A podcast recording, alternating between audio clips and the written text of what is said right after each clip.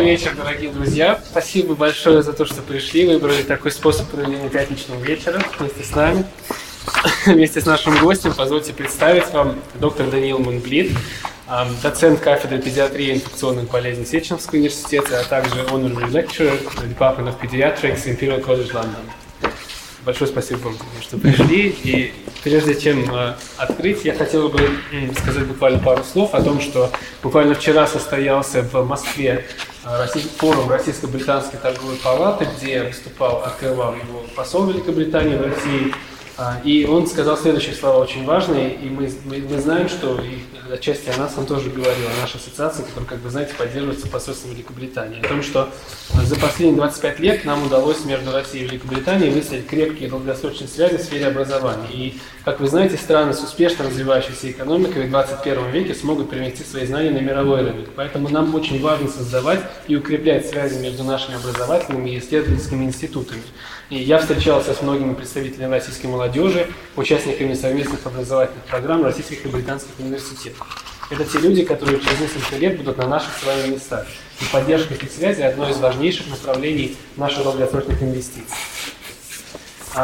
И в личной беседе, которая состоялась буквально вот за день до этого, посол еще раз э, рассказал о том, что он очень поддерживает наши начинание Российско-Британской ассоциации, надеяться на то, что она будет существовать и дальше, и в следующем году, и не только в следующем году, и что для него это очень отрадно, что такие связи, впервые создаваемые между медицинскими университетами России и Великобритании, так хорошо развиваются. Поэтому мы начинаем сегодня такую серию встреч, с людьми, для которых эти связи не пустой звук, и передаю слово Даниилу. Спасибо. Спасибо большое, Никита. А, и спасибо Никите, он подготовил, я бы без него точно не справился, он подготовил здесь целых две, два, два, э, две страницы э, таких основных вопросов, которые нужно сегодня осветить. Э, лекции, как вы понимаете, сегодня никакой не будет. То есть не буду я стоять и говорить, вот, я там то-то, то-то, то-то делаю. Мы с вами здесь будем разговаривать. Я вам буду что-то рассказывать по списку. Вот, я так понимаю, что список отражает э, общие интересы большого количества людей, студентов, э, возможно, преподавателей в том числе.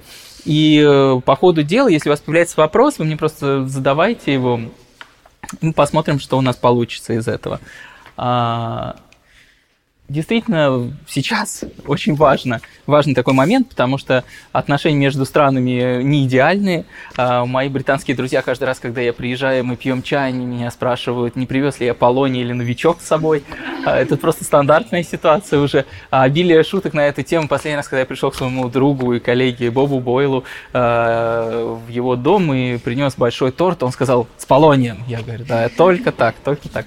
Вот. Поэтому, конечно же, сейчас нам всем нужно э, стараться э, показать, что никакой разницы между Великобританией и э, между студентами британскими и российскими, между преподавателями студент, британскими и российскими нет. И мы можем вместе работать, мы можем вместе делать науку, мы можем заниматься клинической деятельностью совместно. Вот, то есть академия и медицина должны, конечно, отстоять а, отдельно от каких-то политических баталий. Я закончил второй мед здесь, в Москве. А, я закончил его в 2003 году.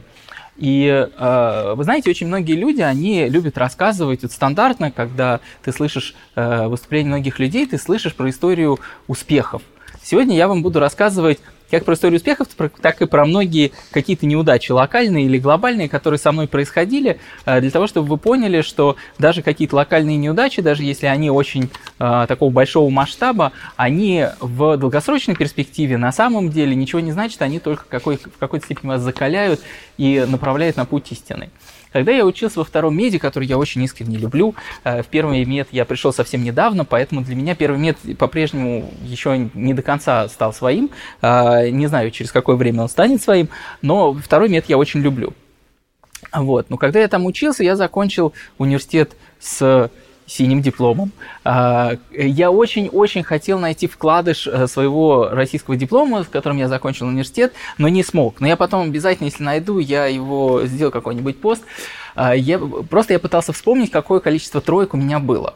Я не могу вспомнить. По-моему, 13 чертова дюжина. Я очень старался вот прийти именно к этому числу троек э, и, усп- и преуспел.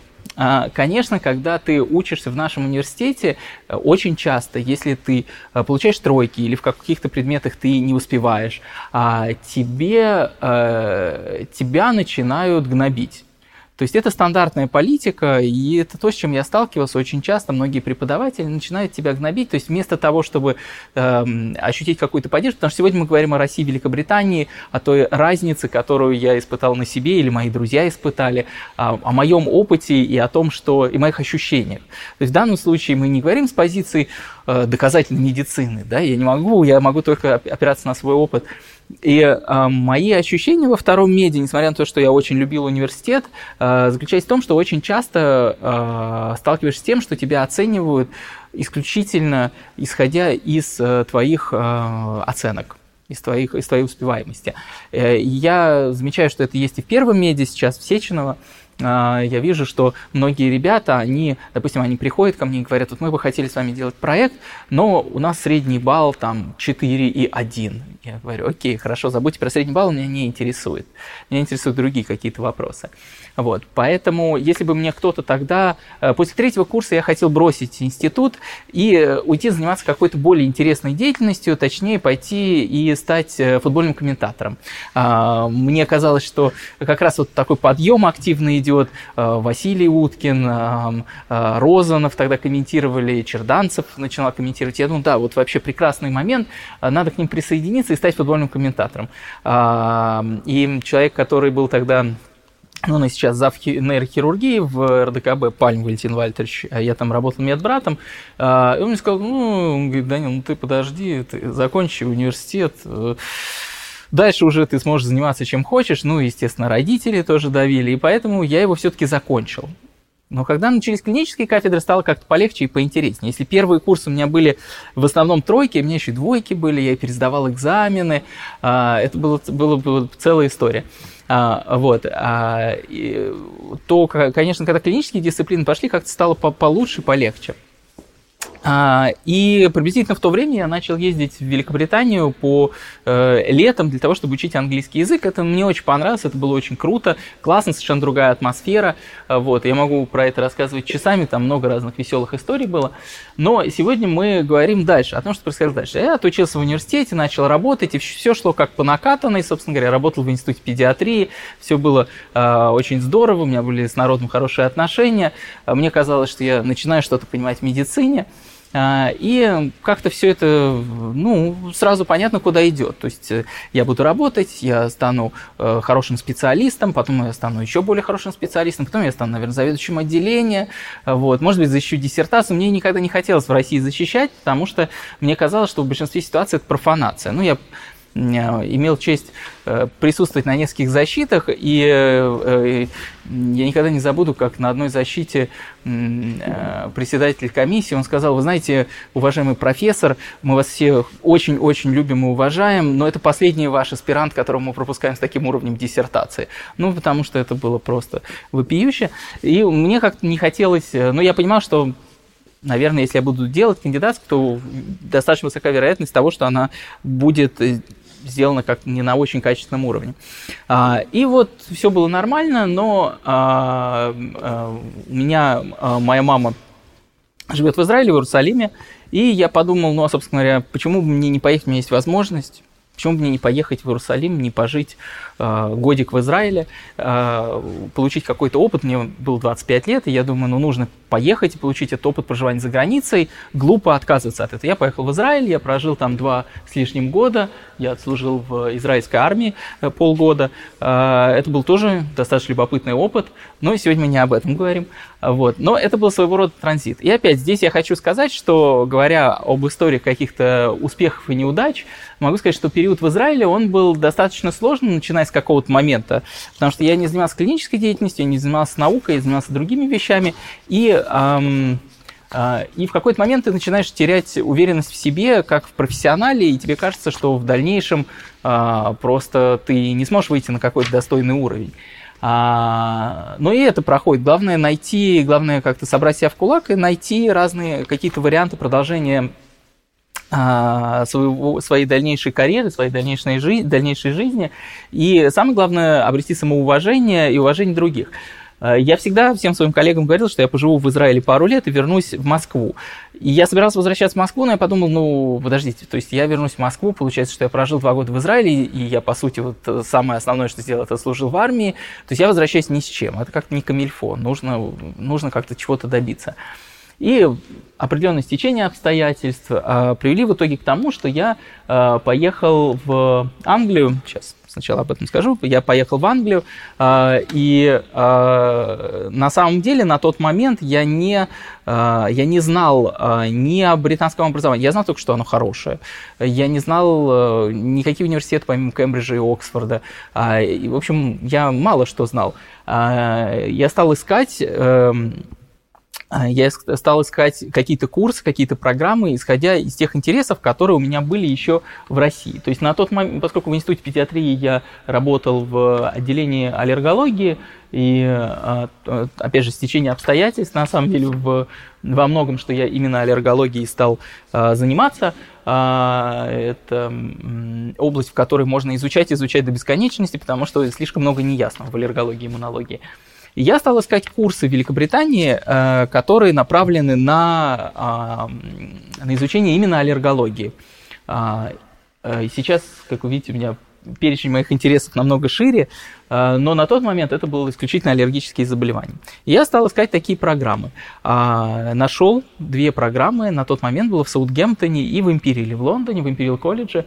А, я до сих пор помню, как я связался с директором Империал колледжа, э, с директором программы в Империал колледже, директором магистратуры Джилл Уорнер, а, э, теперь мы с ней уже много лет знакомы, а тогда я ей прислал имейл, мы договорились созвониться, мы созвонились, а, и я ее стал расспрашивать про программу. А это был первый год, когда они запустили магистратуру по аллергологии в Империале. Э, и мой первый вопрос, эм, она мне сказала про программу, она говорит, что да, вот у нас программа модульная и так далее, и так далее. Я дальше вам расскажу подробнее, как магистратуры в Великобритании работают. Ей сказал, эм, простите, мне просто очень интересно, а, а Imperial College это вообще как? То есть я искренне не знал абсолютно, то есть у меня не было понятия а, по поводу того, что такое Imperial College или что такое UCL, что такое King's. А, то есть для меня это, мне это ничего не, ни о чем не говорило. Она с присущей британцам вежливостью, она сказала, а, это очень хороший вопрос, Наш университет э, на регулярной основе входит в топ-10 лучших университетов мира. Чем, собственно говоря, удовлетворил мое любопытство. Я понял, что это нормально, достойно. Вот. А, я понял, что второй мед не входит в 10 лучших университетов мира, поэтому это э, явно определенный скачок. А, и эм, я ей сказал, ну вы знаете, есть еще один момент, который очень для меня важен. Я хотел бы как-то образовываться клинически. Я понимаю, что я не имею права на практику в Великобритании, но я хотел бы, э, хотел бы ходить вот в клинику и учиться аллергологии э, у лучших. А она сказала, вот по стечению обстоятельств мой э, муж Джон Уорнер, он профессор педиатрии, глава педиатрии в Империале, и он же глава аллергологического подразделения. Э, я говорю, а, так это, наверное, тот Джон Уорнер, статьи которого я читал. Он говорит, да, это именно он. Я говорю, ну, тогда все прекрасно, я полностью удовлетворен, все отлично. Мы несколько раз э, встретились, я приезжал в Лондон, а, и в итоге я, соответственно, пошел в Imperial College. То есть я записался на программу магистратуры по аллергологии в Imperial College. Это основной, это main кампус в Imperial College, который находится в Южном Кенсингтоне. И, и собственно говоря, я там провел очень мало времени на самом деле. То есть исключительно, когда я подавал документы, несколько раз читал лекции студентам и общался с коллегами. Большую часть времени, э, то есть, ну я и сейчас там базируюсь, когда приезжаю, то есть уже последние 10 лет я э, базируюсь в, на кампусе в больнице Святой Марии, St. Mary's Hospital э, на э, Пэддингтоне.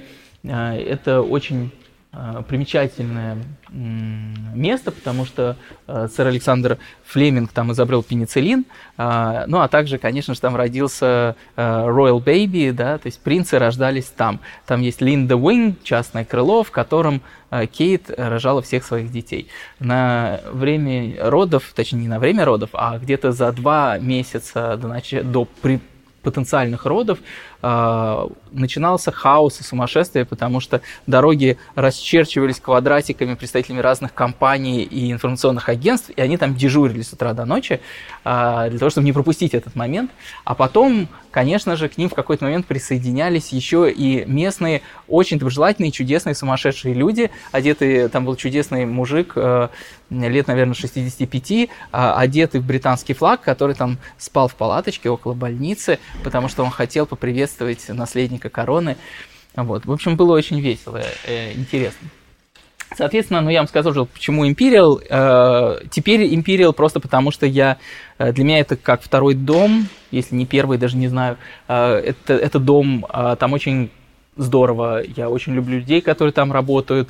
Э, и, и я, безусловно, ассоциирую себя с э, э, и это очень приятно. А, нужно сказать, что когда, как вообще выстроена система, потому что Никита, как я уже сказал, э, очень признательный ему, он написал здесь много разных вопросов, а, как работает система Masters в э, Великобритании, PhD и так далее. А, если вы посмотрите, вот это эм, вообще в принципе система, как, как, как академического образования Великобритании. То есть как они учатся? Они учатся в школе, потом они сдают экзамены, GCSE, uh, A-levels, и потом они поступают в университет. То есть вот это uh, undergraduate education, да, то есть вот эта часть university degrees. Есть разные варианты, есть foundation degrees, есть university degrees, бакалавриат. Ну и, собственно говоря, большинство людей, они идут и делают степень, бакалаврские степени. Эту часть я просто пропускаю, потому что она вам не интересна будет. Интересно то, что студенты-медики в Великобритании, когда заканчивают университет, Э, в Британии и странах британского содружества они э, получают степени, очень отличающиеся от, стран, от других стран мира. Потому что практически во всех странах мира, в Европе, э, в Соединенных Штатах, они получают степень MD, то есть Medical Doctor, как House MD, да, например. В Великобритании они либо становятся Bachelor, Bachelor of Medicine, Bachelor of Surgery или Bachelor of Chemistry, Bachelor of Medicine – а, поэтому вы видите аббревиатуры, например, MBBS, а, то есть такие распространенные аббревиатуры именно в странах британского содружества. А, и почему это важный момент? Потому что э, ребята, медики, когда они заканчивают университет, они не становятся MD.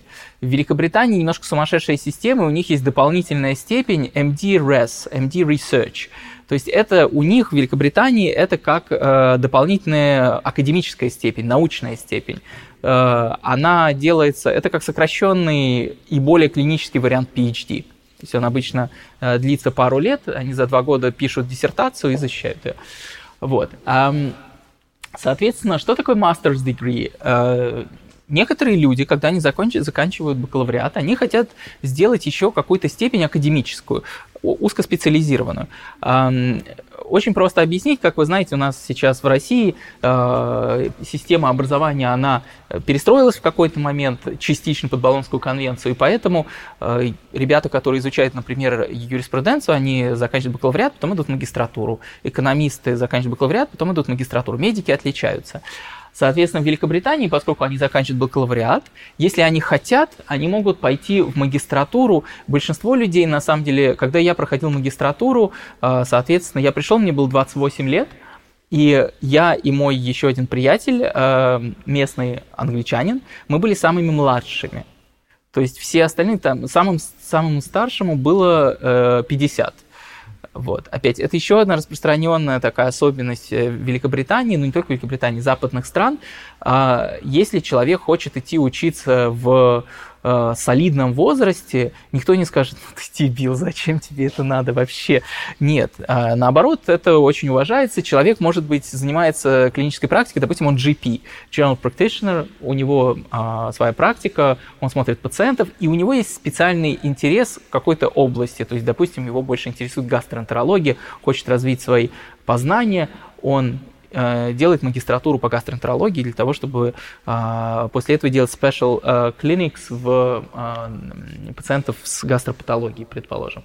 Как вообще Ну и, соответственно, дальше люди, желающие какое-то не, не очень большое, я бы сказал, количество, по крайней мере, меньше, чем в России точно, э, людей э, хотят сделать PhD, да, то есть, соответственно, доктор of philosophy в разных направлениях.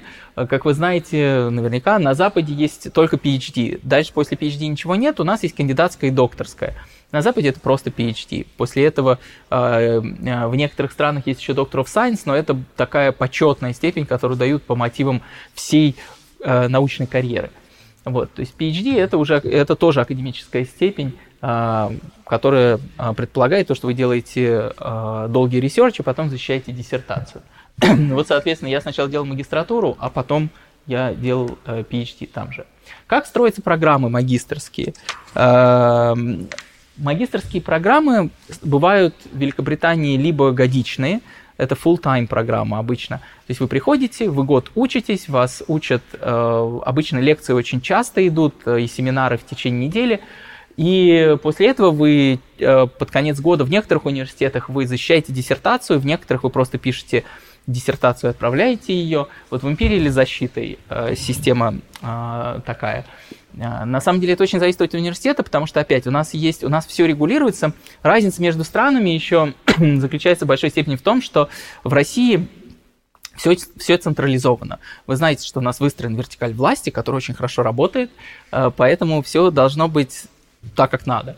В Великобритании в одном университете правила могут отличаться от другого университета, и э, правила написания диссертации могут отличаться от, в зависимости от университета. То есть, например, я, в, когда э, защищал магистрскую в Империале, то мне нужно было написать диссертацию, отправить ее, и после этого защитить ее на Viva, то есть на, на процедуре защиты. А моя знакомая, которая делала диссертацию в э, UCL, э, тоже в э, одном из топовых мировых университетов, ей нужно было просто написать финальную работу по типу диссертации, отправить, и вайва у нее не было, то есть защиты не было. Потому что в UCL вот на ее направлении такие правила. Вот, то есть это может очень отличаться. Также есть программы, вот, собственно говоря, которые я проходил, программы part-time, то есть когда вы проходите модулями программу, это на самом деле очень хорошо для студентов из э, других стран, а также для врачей, а, которые работают в больницах, а, потому что вы не должны выделять год своей жизни целиком на то, чтобы с утра до ночи, ну или, скажем, несколько раз в неделю с утра до ночи заниматься в магистратуре. Модульные программы, которые идут 2 или 3 года, это у вас идет, допустим, teaching module, одна неделя вам читают лекции, идут какие-то занятия, после этого вы уходите, идет distance learning, вы учитесь самостоятельно. Опять, очень часто, и все больше мы это видим в Великобритании и в Соединенных Штатах, во многих странах, э, стараются как можно более активно продвигать самостоятельное образование, самостоятельное обучение и э, онлайн-learning, e-learning – то есть дистанционное образование. И Imperial не исключение, конечно, это точно так же работает. То есть вы, э, вас учат, вы обсуждаете все, после этого через два месяца следующий модуль, э, модуль и в, в промежутках вы учитесь самостоятельно, вам дают материал, вам рекомен, дают рекомендации, и вы э, стараетесь образовать себя сами. Э, объяснение очень простое, то есть мне сразу сказали, э, если ты студент э, if you're a master's level student, предполагается, что ты должен это делать. Потому что если ты не можешь это сделать, то что ты здесь делаешь тогда на этой программе магистратуры? Такой подход. А, я вообще считаю, что надо то же самое сделать у нас в университете в отношении а, медицинского образования, то есть э, дать намного больше свободы студентам в самообразовании. А, мои коллеги сказали, что никто ничего не будет делать. Я сказал, ну прекрасно, значит, будут вылетать тогда. То есть э, мне кажется, что вот это, это правильный был бы подход, ну, как мне кажется. Вот. А что происходит дальше? Соответственно, когда ты защищаешь магистрскую диссертацию, то а, кто-то может захотеть сделать PhD. А, есть очень большая разница в отношении а, к а, степени PhD там и к кандидатским докторским диссертациям у нас в обществе. Заключается она в том, что если ты у нас практикующий врач, и ты, допустим, не кандидат наук, то как коллеги, ну, не все коллеги, но многие, так и пациенты в первую очередь, они скажут, ну как же, он же даже не кандидат наук, он желательно, чтобы доктор был наук хотя бы, ну, ну, ну хотя бы кандидат-то, но там этого нет, потому что доктор может быть блестящим клиницистом, он может быть, он может быть opinion лидером, он может быть он может занимать высокие позиции в э, национальных каких-то сообществах быть очень уважаемым экспертом в узкой области, не являясь PhD. А, то есть, э, потому что там есть э, разделение, я вам дальше покажу слайд э, опять, а, есть разделение между академическими а, вещами, да, между академией и клиникой. С одной стороны, они плотно связаны, они все время взаимодействуют, и, и отношение к академическому миру там совершенно другое, потому что у нас очень часто слышишь, что мне очень нравилась история моей хорошей знакомой, кардиолога, которая работала здесь в университетской условно на кафедре в больнице большой э, взрослые, и э, к ней отправили одного пациента, она посмотрела его и написала две страницы объяснения подробного, почему и как, что нужно с этим пациентом делать, какое лечение ему нужно назначить, согласно рекомендациям Американской академии кардиологии. А, и дальше она наблюдает просто такую картину, лечащий врач, она открывает эту историю, смотрит и говорит, о, понаписала там, еще по-английски что-то там. А, не буду читать. Тут сразу понятно, вот зря написала. Зачем? Зачем? И дальше идет классная фраза. Она говорит, это там их наука. Вот у нас здесь практика. Мы здесь в повседневной жизни, ты знаем, что делаем. А они там какой-то там лабудой занимаются. Конечно, конечно, а, отношения такого ни в Соединенных Штатах, ни в э, Великобритании, ни в Европе, ни в Австралии нет, потому что там все настолько интегрировано, и коллеги, которые занимаются академической деятельностью, они занимаются практикой, те коллеги, которые практикуют, а, у них honorary контракты обычно в а, университете, и они занимаются исследовательской работой, просто, может быть, в меньшей степени. И все понимают важность вот этой интеграции. Но а, когда, эм, опять же, когда речь заходит о степенях, а, это, безусловно, помогает вам и в клиническом пути, потому что если вы хотите э, быть конкурентоспособными, безусловно, безусловно, уровень конкуренции там просто запределен. Те ребята, которые были, я думаю, они вам могут э, подтвердить. То есть я бы сказал, что, наверное, большинство коллег, которых я встречал, а, очень скажем, они высококлассные специалисты, но они среднестатистические специалисты на Западе, как в науке, так и в клиническом, а, в клинике.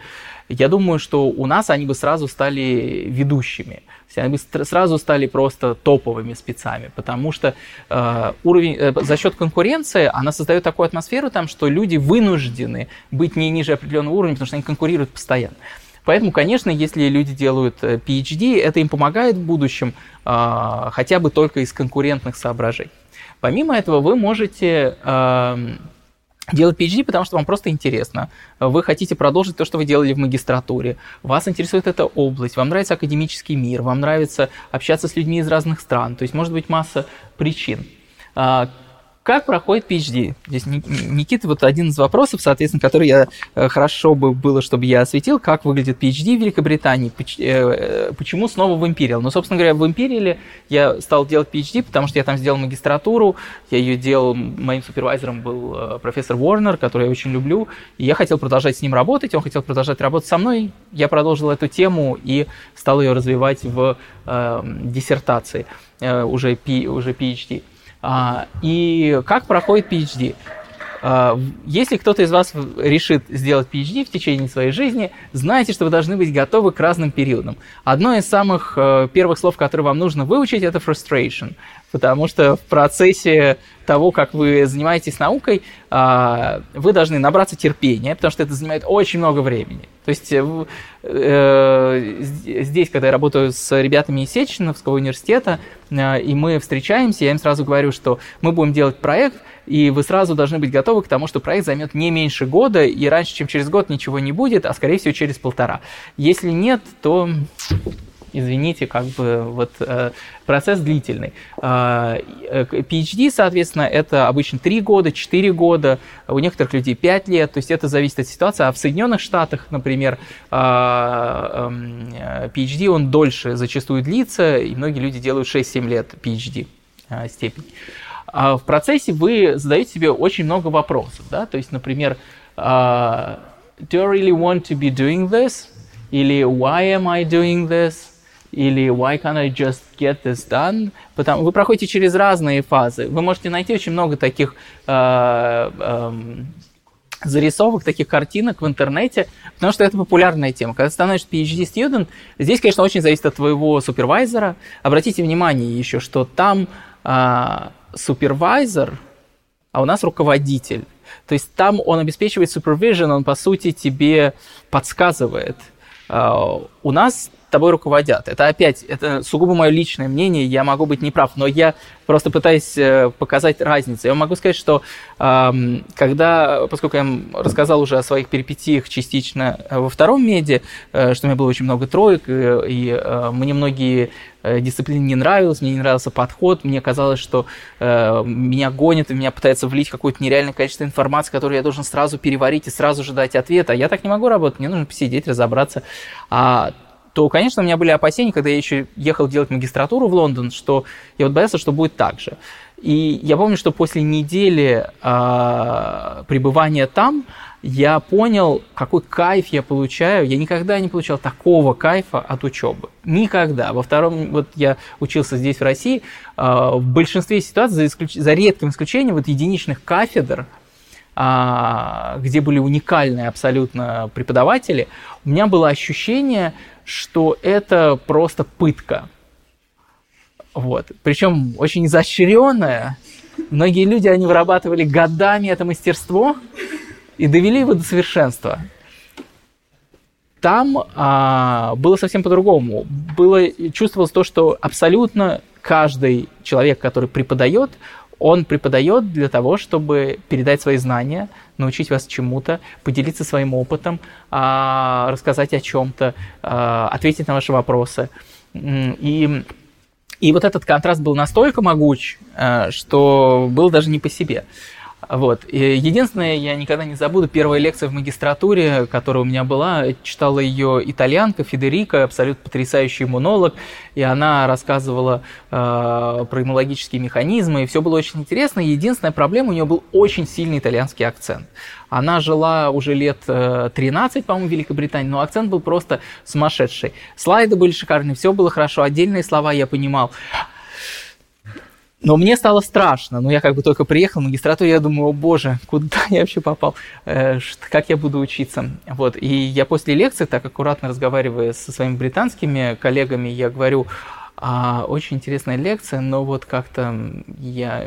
Они, не, не волнуйся, мы тоже ничего не поняли, потом видео пересмотрим, будет нормально. А там, естественно, там все лекции магистрские и многие очень бакалаврские лекции, ну, то есть для студентов-медиков, они записываются на видео в живом формате, а, и студенты имеют возможность их просмотреть 20 раз. То есть я потом, я опять же могу вам сказать, честно, я просмотрел лекцию Федерики раз 20, а, останавливаю, перематываю, для того, чтобы вслушаться и понять, что она имеет в виду. И когда я наконец ее полностью посмотрел, сказал, а, так вот в чем дело. Лекция очень хорошая была. Вот. Э, соответственно, когда вы, ну, то есть вы поняли, что магистратура – это обучение, плюс в конце вы делаете research, а, но PhD вы, по сути, у вас нет обучения, вы просто предоставлены сами себе, у вас есть супервайзер, супервайзеры, два, иногда в некоторых случаях три, которые вам подсказывают, они вас сопровождают, они вас наставляют, возможно, они изначально вам э, выбирают тему или помогают выбрать тему. А, и После этого вы проходите через долгий путь э, frustration и э, э, ну и разных положительных эмоций, о которых я сейчас тоже скажу. Никита здесь написал очень хороший вопрос относительно того, вот почему по поводу интересов и темы и так далее. Здесь на самом деле всегда ты сталкиваешься со следующим. Как вы видите, да, чем больше ты времени проводишь в академии, вопрос So what do you do? Э, и это стандартный вопрос, опять же, тебя спрашивают, допустим, а что, что вы изучали в процессе своей диссертации, чему посвящена ваша диссертация? Моя диссертация посвящена э, иммунологическим маркерам в грудном молоке и взаимосвязи с развитием аллергических заболеваний. О, это так интересно. Да, правда? Я в этом сомневаюсь, но хорошо. Вот, то есть это, э, ну, это стандарт. На самом деле, на, на самом деле я выяснил впоследствии, когда я читал лекции, ну и сейчас вот, когда я читаю лекции, э, последний раз я читал лекцию на магистратуре по педиатрии э, в Империале, и я читал лекцию, посвященную грудному вскармливанию, и каждый раз, когда я читаю эту лекцию, я думаю, боже, кому вообще это интересно? Ну, мне это, это интересно, я понимаю, по каким причинам, как бы, да, я изучил литературу, я общаюсь с коллегами, мне это интересно. Но самое удивительное, действительно, а, вот после последней лекции, например, ко мне подошел коллега-педиатр э, из Ирландии, который делает магистратуру у нас, и мы с ним разговорились, и после чего все это привело к тому, что он сейчас будет делать проект, мы будем делать вместе с ним проект, и а, с одним а, студентом из Сечного, то есть они будут вместе заниматься этим проектом. Вот. То есть ты в какой-то момент для себя говоришь, надо же, это не только мне интересно, это еще кому-то интересно тоже. Вот. Но, э, безусловно, это сложный вопрос. Как объяснить, что ты делаешь на PhD? Это, эм, э, безусловно, ты в процессе... Э, то есть, когда я начал делать PhD, и спустя некоторое время я подумал, ну, вообще, нужно ли это, дает ли это мне что-то, потому что магистратура мне много дала. А, в большой степени потому, что я, был, я из России, и поэтому, конечно же, там совершенно другой подход. То есть тебе дают, э, э, тебе дают эм, а, базовые понимания а, академической медицины, тебе дают э, этики, тебе дают понимание того, что такое плагиат да, но сейчас эта тема более остро стоит, у нас есть диссернет, поэтому все стало хорошо частично. Но а, да, тебе дают понимание того, как нужно проводить поиск по базам данных, что это такое, что такое как, как пишутся гайдлайны. Потому что, опять, у нас, к сожалению, я сталкиваюсь с тем, что многие студенты, они знают, что такое гайдлайны, а, ну, точнее, большая часть знает, что такое рекомендательные документы, потому что у нас все-таки а, процентов 85-90 студентов не знают английского языка, и поэтому им международные гайдлайны тяжело читать, но они знают, что такое рекомендательные документы, но они не очень понимают, как они э, пишутся, почему, на основании чего. Вот, соответственно, во время магистратуры э, тебе объясняют, как это все работает, как это функционирует, как проводится исследование, как планируется исследование, э, базовую медицинскую статистику, которая, опять, к сожалению, я э, вынужден сказать, что я встречал, ну, просто единичных студентов у нас Сеченова, которые знают самую-самую базовую медицинскую статистику. А, обычно, когда я задаю этот вопрос, они говорят, а вы знаете, какой у нас курс эм, эм, э, статистики и информатики? Вы знаете, как у нас проходит? Я говорю, да, теперь знаю.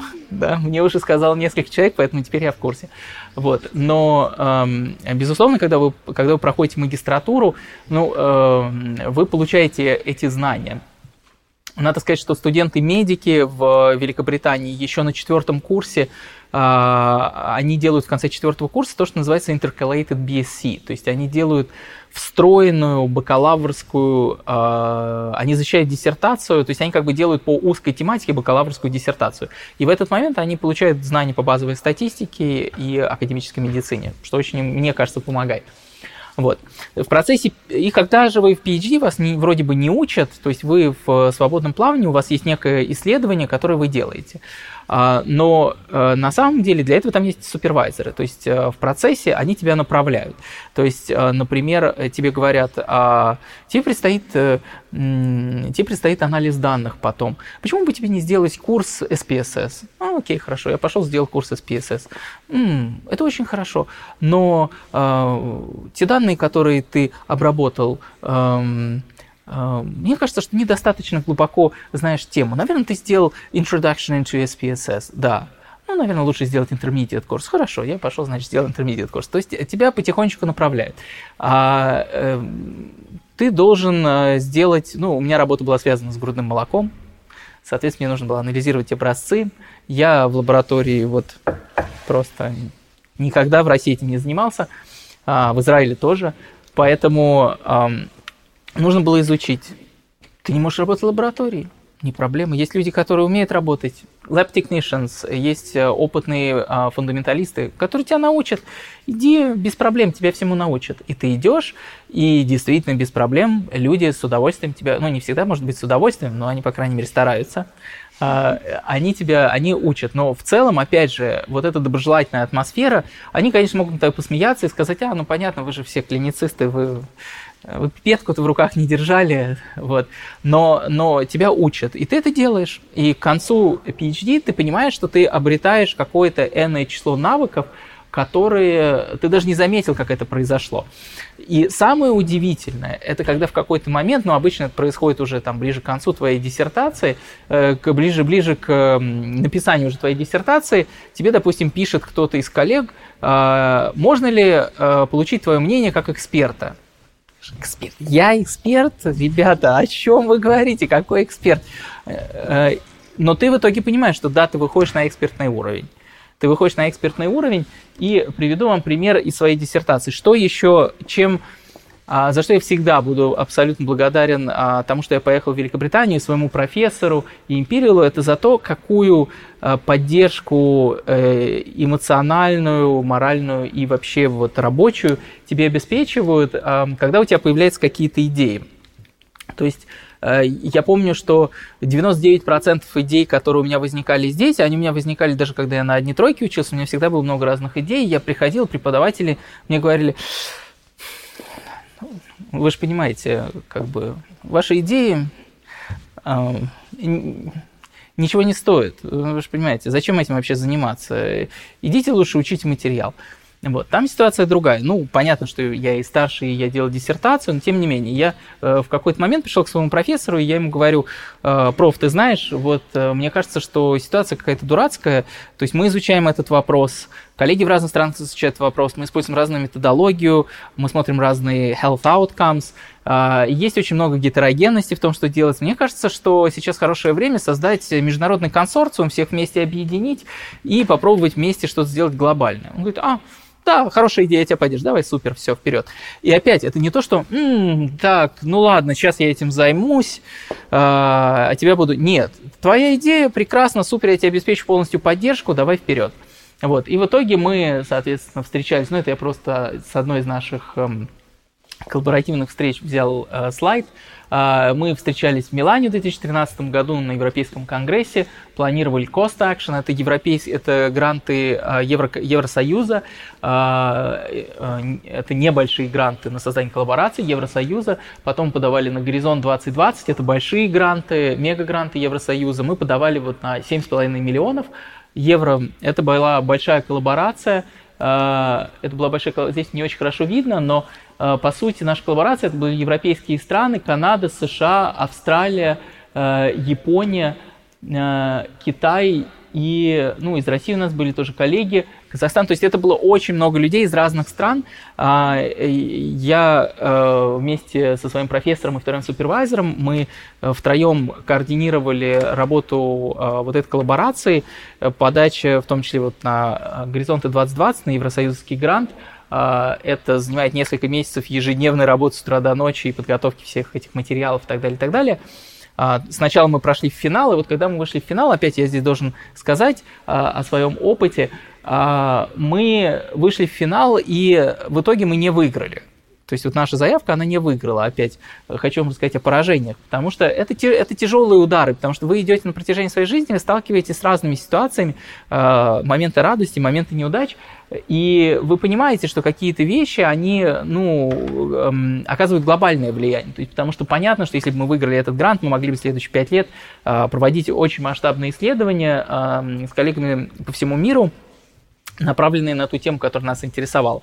А в итоге мы не выиграли. И, безусловно, ну, а, это, это, это тяжелые, неприятные эмоции, особенно когда ты получаешь фидбэк от, э, ну, то есть ты пишешь заявку, которая в общей сложности составляет там 200 с чем-то страниц, а потом ты получаешь фидбэк на два параграфа. Вот. Э, конечно, это тяжело, но э, остается относиться к этому философски знаете, э, э, то же самое могу вам сказать с публикациями. Когда вы начинаете отправлять публикации в международные журналы, э, очень часто вам приходит реджект. Да, вы отправили публикацию, вам пришел реджект. Как сказал один профессор, которого я очень уважаю, российский профессор, э, он мне сказал, Дань, ты знаешь, я же, я же очень человек э, открытый, толерантный, но все-таки они нас там не любят. Я говорю, почему? Он говорит, ну, понимаешь, вот мы статью отправили, ее не приняли. А я даже не знал, как комментировать. Я говорю, может быть, там... Нет, статья классная. Статья классная. Я бы сказал, почти без изъяна. хорошо. Вот. Ну, просто ты сталкиваешься с тем, что, э, э, я говорю, единственное вот отношение, которое можно выработать, это философское отношение. Мы отправили статью, ее не приняли. Окей, мы ее исправим, отправим в другой журнал. Ну, в этой ситуации не получится, консорциум был большой, много людей, и... но во всем нужно искать положительные стороны. То есть, например, мы в прошлом году с коллегами опубликовали, ну, опять здесь немножко расплывается, не видно, но я бы сказал, что подавляющее большинство людей, которые входили в этот консорциум, а, вы просто можете увидеть список различных а, университетов, вы видите здесь и австралийцы, и американцы, а, и голландцы, да, и итальянцы. Это люди вот из этого консорциума. То есть да, мы не получили грант, да, мы не смогли осуществить вот э, ту мечту, которая у нас была, сделать такой глобальный проект. Возможно, мы соберемся потом. То есть, возможно, мы в какой-то момент все-таки подадим новую заявку, когда будет время. Но эти люди, которых мы вместе объединили, э, эм, это не мои слова на самом деле, потому что, ну, естественно, я был расстроен, что мы не выиграли этот грант, и, э, и, э, и, и это достаточно Э, был тяжелый, тяжелый удар. И на одной из конференций я встретил голландского профессора, который входил в нашу коллаборацию, и он мне сказал, «Э, Дэниел, ты знаешь, это, конечно, большой удар для нас, тех, что мы не выиграли грант, но э, хочу тебе сказать, что благодаря тому, что вы нас всех объединили, мы уже сделали вот мини-проект с нашими коллегами из Италии, то есть голландцы с итальянцами. Ну и в дальнейшем вот эти люди, которых мы вместе соединили, мы работаем вместе, мы делаем исследования вместе, мы на конференциях встречаемся, мы общаемся неформально очень хорошо.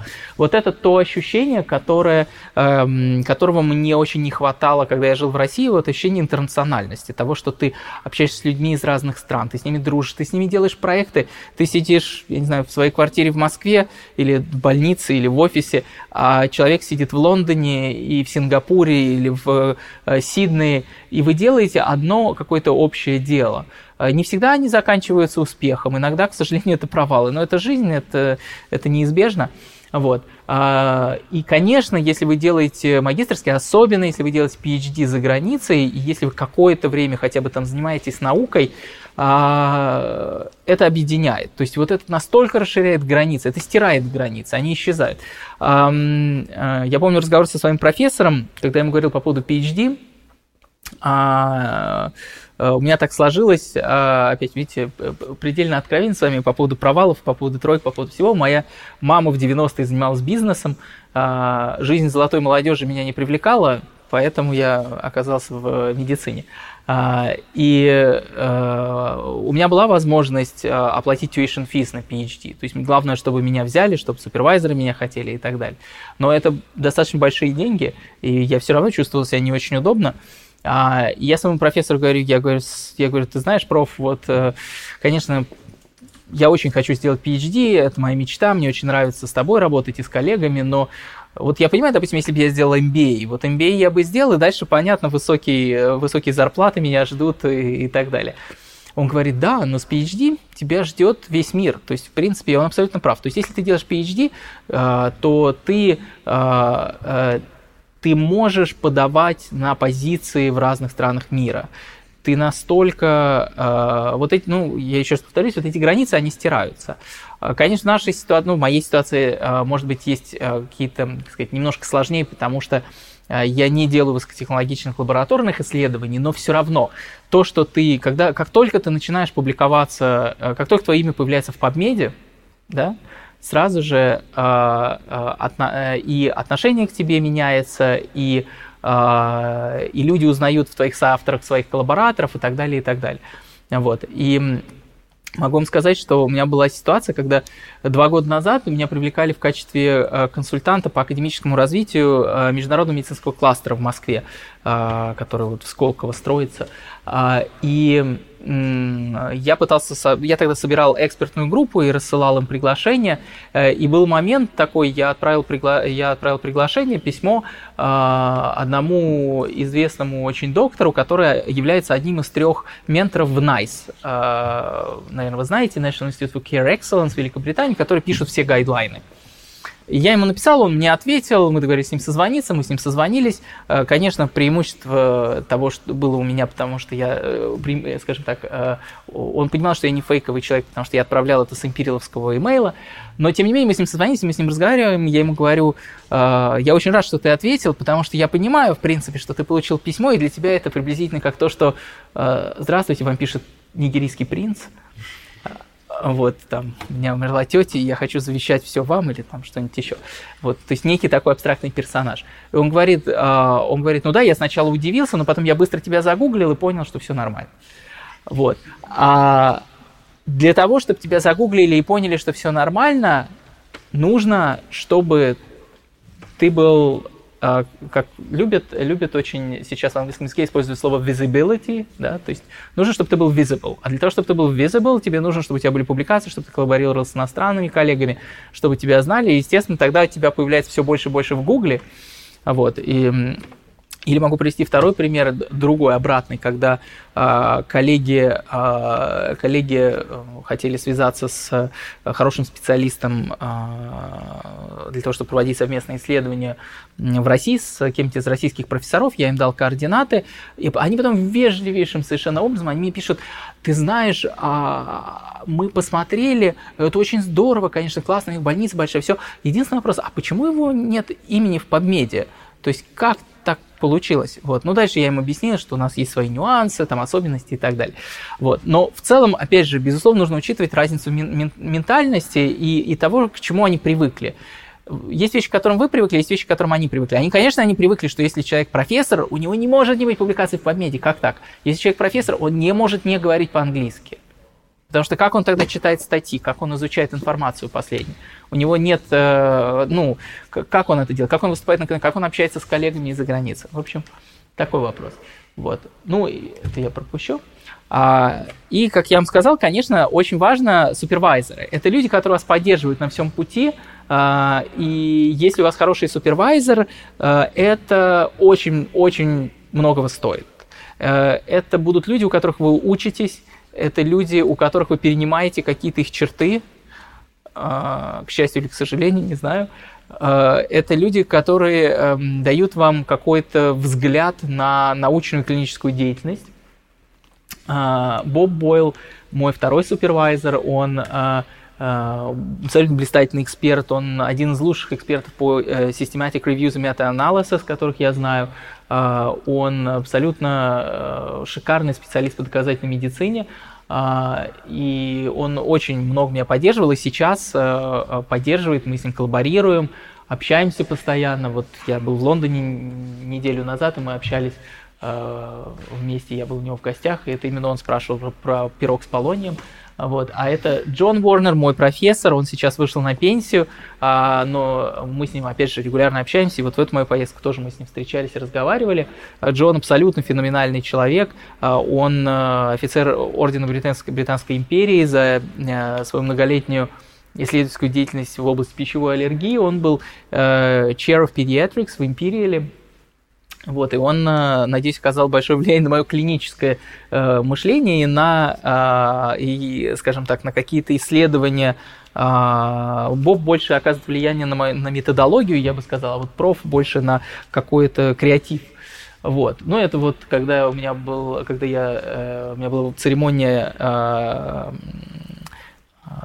PhD, да, когда я уже защитился, вот, это он, а это Джилл, с которой я общался и спрашивал, что такое Imperial College, вот. Надо сказать, что отдельно, конечно, церемонии выпускные в западных университетах очень э, интересные, э, приятные, э, необычные иногда. В Империале она очень скучна, смертельно скучна. Вот. Я туда пошел только потому, что там проф и Джилл были, просто для того, чтобы с ними повидаться, получить удовольствие от совместного времяпрепровождения. Вот. Но зато это Royal Альберт Холл. То есть в Royal Альберт Холле церемония очень прикольная. Вот. Ну, э, я опять, я не хочу дальше вот, э, потому что у нас здесь длинный список, я вам в двух словах скажу про это, и дальше вы мне можете просто задавать вопросы, мы обсудим все, что вас интересует. Э, я сказал вам, что академический путь очень отличается от клинического в Великобритании. А, академический путь вы можете, ну, скажем так, магистратуру и PhD вы можете делать в любой момент, это никак не влияет на а, то, станете вы консалтантом, не станете вы консалтантом, станете вы успешным, не станете вы успешным. А, то есть это не что-то, что каждый будет человек делать. Более того, я скажу, что раньше очень многие топовые специалисты, у них не было степени PhD. Например, у моего профессора, которому за 70, у него нет степени PhD. Он делал MD Research э, в какой-то момент, но у него нет степени PhD. И это не помешало ему пройти долгий и очень успешный путь. А, ну и стандартно, как это работает в Великобритании, так же как в России, Medical School 6 лет. Ну, 4 они здесь пишут по причине, что были такие программы, но в целом обычно это 6 лет, так же как у нас. Потом 2 года э, ординатуры, да, FY1, FY2, Foundation Years. И потом начинается специализация. На самом деле, если вы посмотрите, ну, то есть, допустим, это общая педиатрия, а, здесь написано 3-8 лет, но потому что GP а, могут делать 3 а, года. Обычно я бы сказал, что общая педиатрия, общая хирургия, общая терапия – это где-то 5 лет и больше. И дальше уже субспециализация и, как написано здесь хорошо, to retirement. Ну, то есть, по сути, до гробовой доски. Эм, разница в том, что э, интересно, точнее, то, что у нас в стране пытаются э, при всем том противостоянии с Западом, для меня до сих пор одна из тех вещей, которые я не могу понять, у нас идет активное противостояние с Западом, с одной стороны, а с другой стороны мы просто копируем какие-то блоки, которые существуют на Западе, и вставляем ее в, наши, э, в нашу неокрепшую систему. А, то есть, например, когда сейчас э, вас всех ждет э, ординатура, ну, большая часть из вас, наверное, ординатура, э, или же э, поликлинические э, кущи, вот. Я знаю, тут расписывают очень, презентации делают шикарные. Моя студентка скинула шикарный слайд про, про то, что в Москве, э, она просто не могла не скинуть, там было сравнение Москвы и Лондона, что в Москве больше МРТ, чем в Лондоне аппаратов. Ну, это же круто, классно. Вот. И она говорит, это нас так зазывают в поликлинике. Посмотрите, вам не нужно ничего, идите в поликлинику, у вас будет МРТ. И, эм, естественно, естественно, то, что у нас сейчас делают с ординатурами, ну, это просто жесть. Это просто позор. А, и они убьют, и эта система, которую создают а, именно относительно ординатуры, то, что ее нет, и ребята идут после шестого курса в поликлинике, а, это в итоге приведет к большому количеству печальных исходов а, в отечественной практике. Вот. Но с другой стороны, с другой стороны, я думаю, что многие из тех, кто а, убьет на участках ни одного ребенка и взрослого, вырастут в итоге очень хороших специалистов. Мои, э, моя бабушка рассказывала, любила рассказывать эти истории, э, что когда их в Советском Союзе по распределению отправляли куда-то далеко-далеко, и они там работали врачами одни на необъятных просторах, а, не зная половины э, заболеваний и, и только по книжке ориентируясь, тогда интернета же не было, вот, а сейчас, ну сейчас с интернетом хотя бы чуть получше, но эм, тогда они по книжкам лечили, оперировали и все, и выросли очень многие действительно в классных профессионалов, вот.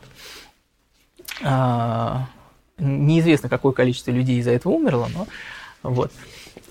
Поэтому, конечно, то, что у нас происходит, это печально. С другой стороны, они пытаются сделать ординатуры приближенными к Западу, то есть э, расширить их, увеличить по количеству лет, и это очень здорово, это очень как бы правильно и как бы очень, а, очень э, прозападно.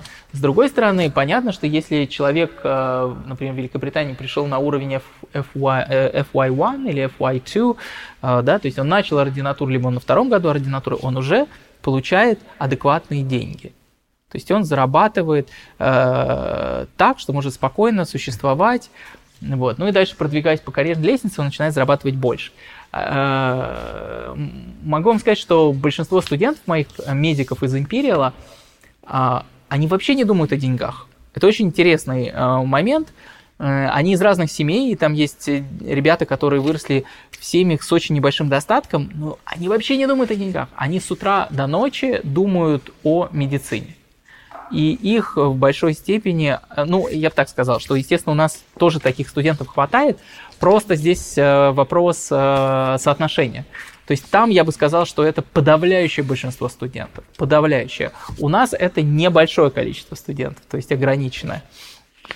А, моя студентка, которая сейчас уже врачом работает в Лондоне, Лиан Чао, она, когда э, делала со мной проекты, э, помогала, она пришла э, помогать мне на третьем курсе, третий курс она закончила. И летом она хотела помочь в каком-то проекте, она пришла, и мы с ней встретились, я говорю, слушай, ну, я постараюсь тебя не загружать, у тебя же каникулы. Она говорит, нет-нет, Дэниел, о чем ты говоришь, что ты, я же пришла помогать. Я говорю, ну да, но а когда у тебя каникулы заканчиваются? А, там еще много времени, нормально, я с тобой месяц поработаю, потом я пойду в... Я обещала э, еще поработать в доме для детей с, э, с умственно неполноценными детьми, вот я поработаю, там очень классно, я буду... Они такие смешные, э, и мне так хочется им помочь, вот я, соответственно, с ними поработаю, вот, потом я э, поеду на неделю в Африку, где я буду там помогать вот этой команде, интересно же поучиться у них, а потом я приеду и как раз раз неделя каникул супер. То есть, но это опять на контрасте, а, потому что у нас часто этого, этого нет. Но опять, я еще раз говорю, у нас есть такие студенты, просто там их больше в среднем. А, но, наверное, может быть, потому что это связано с каким-то очень жестким отбором, который они проходят, может быть, э, может быть, не знаю, мне очень сложно это объяснить, может быть, какие-то ментальные особенности, культурологические. Вот. Но да, давайте, чтобы вы, а то вы уснете, давайте вы мне задавайте вопросы, если какие-то есть. Есть какие-то вопросы? Не стесняйтесь. И все свои. Я, я вообще своим студентам обычно говорю, можете меня называть на «ты», обращаться ко мне на «ты». Часть может, часть не может, часть смущается, вот, и мы общаемся на «вы» с ними. Потому что тут вариантов нет, либо ты-ты, либо вы-вы. Вот, соответственно, мне приходится к ним тоже обращаться на «вы», потому что они ко мне обращаются на «вы». Вот, ну, я говорю, поэтому давайте, а, если у кого-то есть вопросы, спрашивать, да. А вот если в нашей стране, например, человек закончил арт он да. туда, хочет, например, туда поехать, да. или едет туда магистратуру, да? А, нет, смотрите, магистратура это, это академическая часть, да, то есть академический путь. То есть, по сути, вы, если вы едете, а, а, в зависимости от того, что вы хотите делать. Если вы хотите, предположим, если вы хотите заниматься научной деятельностью, то вы едете туда, а, находите место в магистратуре, чтобы вас взяли, платите tuition fees, то есть там э, в любом случае вы оплачиваете, либо вы находите грант какой-то, scholarship для того, чтобы он покрыл э, расходы на магистратуру, и вы делаете магистратуру.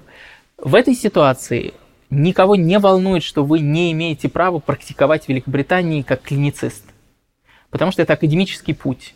Можете сделать магистратуру, можете сделать PhD, вы можете стать профессором, и ни дня не практиковать в Великобритании. Более того, вы можете учить студентов-медиков, вы можете учить врачей, но при этом у вас нет права на практику в Великобритании.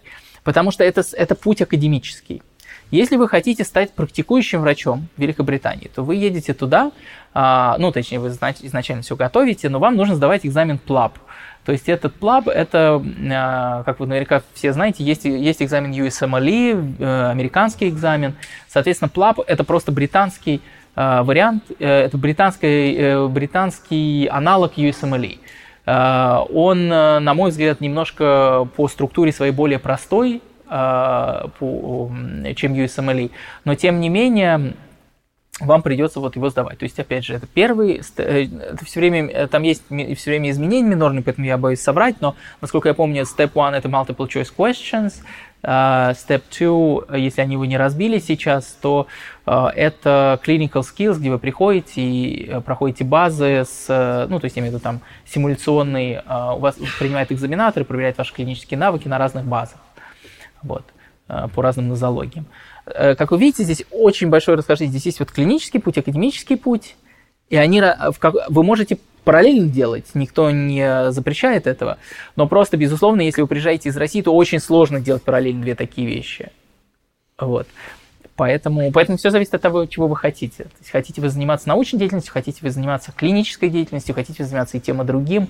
Вот. И если, конечно, если вы сдаете, если, например, хотите заниматься только клинической деятельностью, вы сдаете ПЛАП, то вы, э, то вы сдаете ПЛАП, и после этого вы ищете работу э, клинициста, э, и, как вы понимаете, вам не нужно платить ничего, потому что вы же не учитесь, да, то есть вам платят.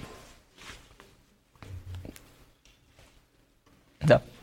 Скажите, пожалуйста, а если ходил на сайт JMC, General Medical Council, там написано очень интересная формулировка, надо уточнить, что не все университеты российские даже допускаются да. Да, там... А, э, э, вы знаете, нет, там нужно смотреть. Я думаю, что там нет проблем с этим, потому что есть э, реестр. Нужно это уточнять. Насколько я помню, там есть реестр Всемирной организации здравоохранения, в котором входит. Там есть. А, да, я думаю, я думаю, что в такой ситуации, по крайней мере, раньше они ориентировались на ВОЗ на список ВОЗ. То есть список ВОЗ был, да. Я не знаю, почему, э, вам не могу точно сказать, потому что это меняется. Плюс сейчас у них тоже, они меняют э, положение свои, потому что Brexit. И они, начи... и они, безусловно, готовятся к Брекситу, они сейчас меняют э, какие-то э, они, они вполне могут изменить вообще радикально подход к тому, кого они допускают, не допускают и так далее. Мне кажется, опять могу ошибаться, мне кажется, они могут даже облегчить это, потому что там есть определенные специальности, в которых им явно не хватает специалистов. Здесь одно отступление э, сделаю, потому что, опять, область не моя, но у меня есть хороший знакомый э, российский анестезиолог, с которым мы общались, кстати, талантливейший человек, который заканчивал как раз первый мед, Андрей Гребенко. И вот он он э, ездил недавно в Великобританию, в Guy's Hospital, он там э, провел какое-то время, стажировался. И я знаю, что у анестезиологов отличается. То есть, если человек хочет быть анестезиологом, и он сдает, есть, есть экзамен Европейской ассоциации анестезиологов, если человек сдает этот экзамен, то он приравнивается автоматически, ну, он автоматически дает ему право на практику в Великобритании. Это эксклюзив то есть в, ни, в, ну, ни в одной из терапевтических специальностей так, такого нет. Я знаю, у нас, например, в аллергологии и клинической иммунологии есть э, экзамен Европейской академии аллергологии и клинической иммунологии.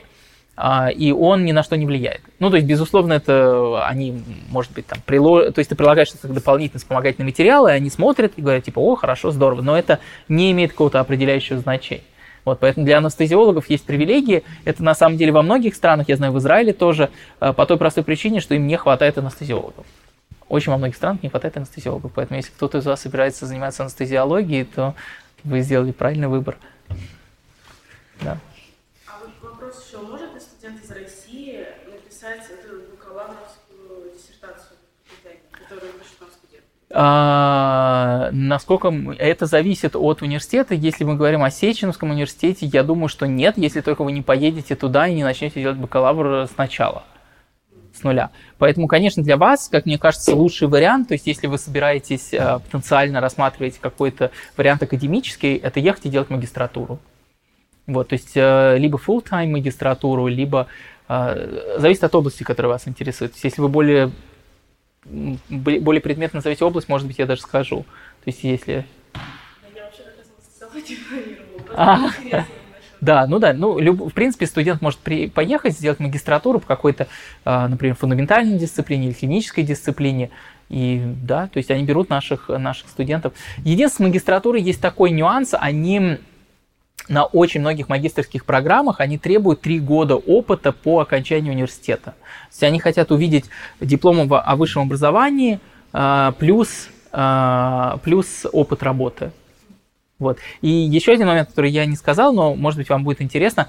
Опять магистрская степень, а, даже если речь идет о клинической какой-то дисциплине, допустим, аллергологии, гастроэнтерологии, кардиология, магистрская степень делают не только врачи. То есть вы э, можете, с вами на курсе может быть медсестра, биохимик, э, я не знаю, кто еще. Ну, то есть это будет biomedical science, но это может быть кто угодно. А, почему? Потому что в Великобритании, вот опять же, ребята, которые были, они подтвердят, э, мультидисциплинарность, она очень в цене, и все понимают, насколько важно то, чтобы э, все работали командой, поэтому если медсестра, э, ну, и, и отдельно, конечно, нужно сказать, что вот одна из тех вещей, которые меня в Великобритании просто практически убили, я, вот, это был, вот это был самый большой контраст, наверное. Это когда я только приехал э, в Лондон, и мы идем по, э, после, по окончании клинического приема, мы идем э, с моим профессором и еще одним консалтантом, э, и они общаются, и она ему говорит, вот Кэтрин про медсестру. Она говорит, вот Кэтрин, она молодец. Он говорит, да, она молодец. Она такая знающая, да, да, да. А ее все интересует. Она читает все последние статьи, и все. Тут меня можно было прям заживо похоронить, потому что медсестра, которая тогда была, это медсестра, которая читает статьи, и речь идет не о Космополитен, не... Она все. То есть я просто потерял дар речи. А, ну, конечно, уровень медсестер в Великобритании, если, если уровень врачей, э, на мой взгляд, уровень среднестатистического врача там выше, чем здесь, уровень классного специалиста здесь и там, они, они вероятнее всего, не будут отличаться, потому что они классные специалисты оба высокого уровня, то уровень медсестер там и здесь это просто космос, это космическая разница. Э, вот. Но опять по, по объективным причинам, потому что там это высшее образование. То есть они учатся 4 года. Опять, может быть, вам будет любопытно, там есть, э, там есть профессора медсестринского дела. Там есть, там есть э, я переписывался с одной женщиной, она профессор, она, она профессор of midwifery и ну да, Nursing and Midwifery, и она дама Британской империи. То есть она внесла настолько большой вклад в исследовательской научной деятельности, что моя мечта просто была привести ее в Россию. Я очень хотел увидеть вот это просто эффект шока на лицах профессоров, когда выходит женщина-медсестра, профессор и рассказывает им о том, о чем они не знают. Это просто вот...